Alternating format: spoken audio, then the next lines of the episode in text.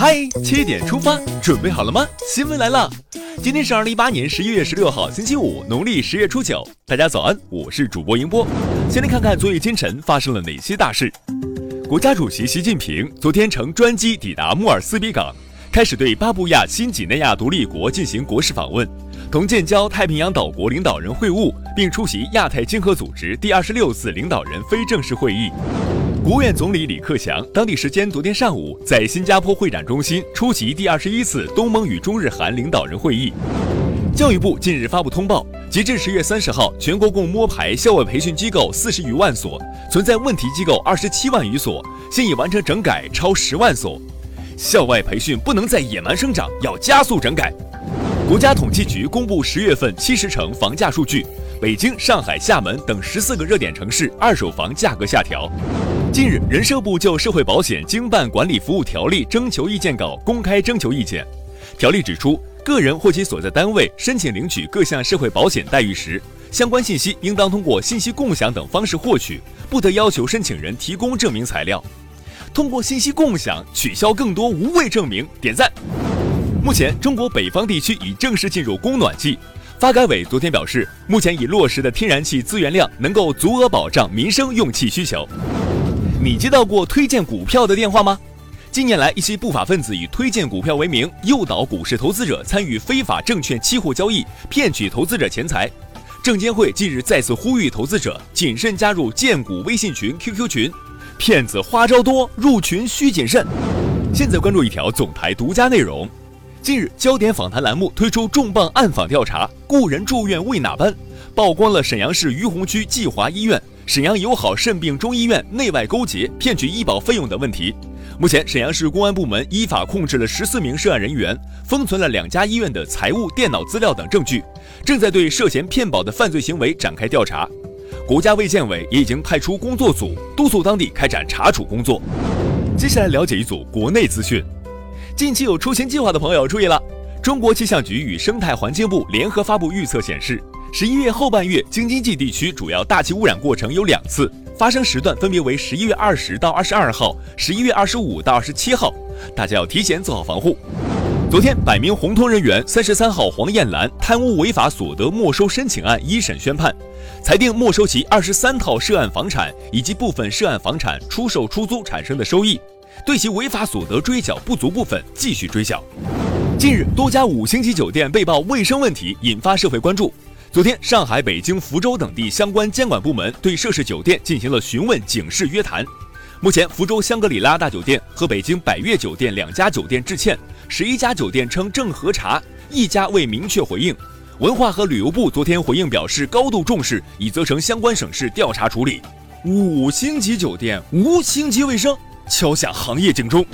香港近日出台禁止卖酒给未成年人的有关法律。将在本月三十号开始实施，并将适用于零售及网购等所有商业活动。如果有未成年人成功通过自动贩卖机买酒，店铺职员及店主同样有机会被检控。为未成年人的禁酒令叫好。日前，北京市通信管理局在清理规范互联网网络接入服务市场专项行动中，共约谈处理企业三十七家。其中，对拒不配合检查的百度公司，在确认其违规事实后，对百度公司实行行政处罚，并列入电信业务经营不良名单。扔垃圾还能领红包，想不想试试？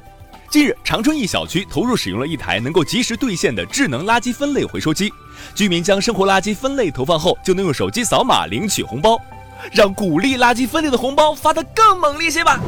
重庆一高校下发的通知引发热议。近日，重庆长江师范学院下发通知，要求学生每天执行早晚签到、早起点名，建议学生远离宿舍一千米。学生调侃说，学校东西直线距离总共还不到千米。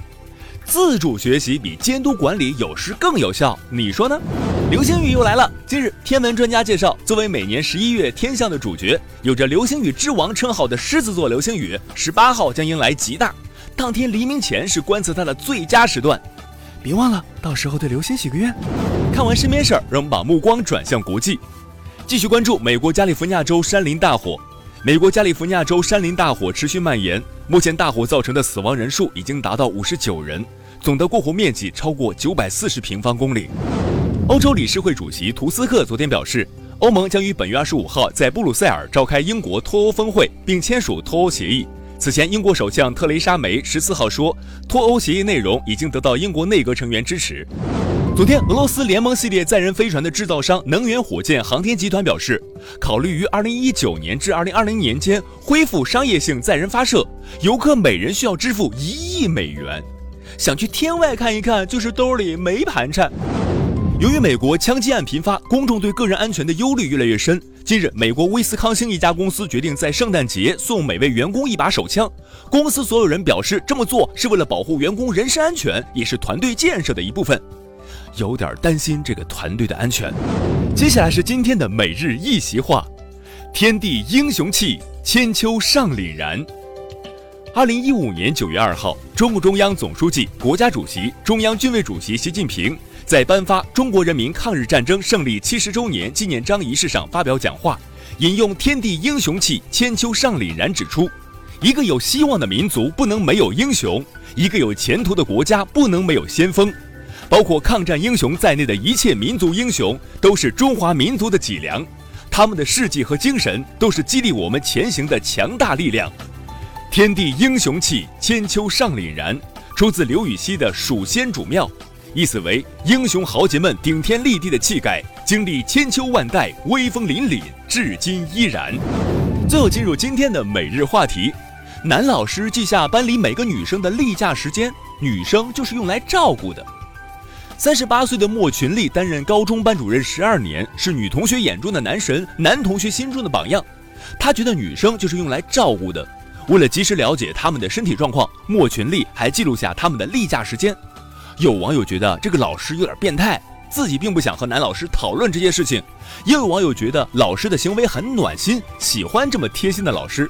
男老师记下每个女学生的例假时间这事儿你怎么看？一起留言聊聊吧。好了，今天的七点出发就到这里，更多精彩内容请关注央广新闻微信公众号，我们明天再见。